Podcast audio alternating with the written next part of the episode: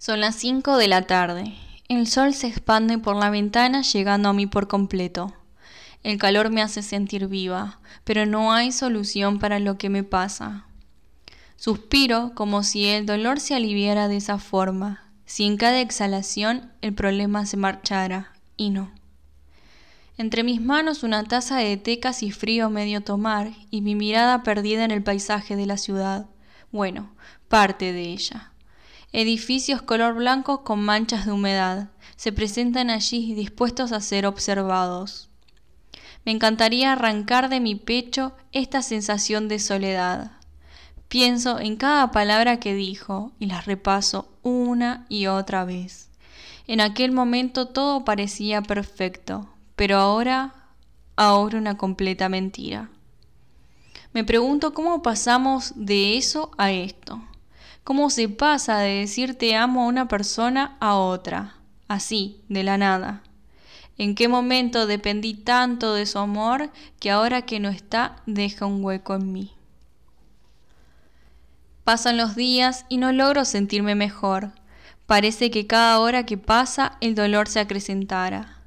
Desearía tanto que el enojo predomine más que esta tristeza que me consume, pero no puedo.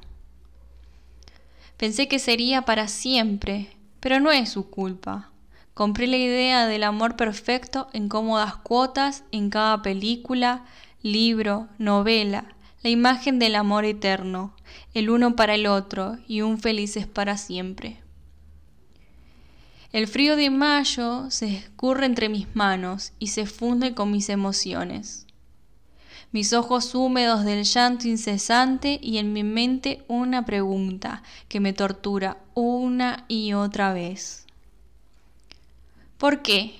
¿Acaso mi amor no fue suficiente? No lo sé, y el enojo se apodera destruyendo todo a su paso.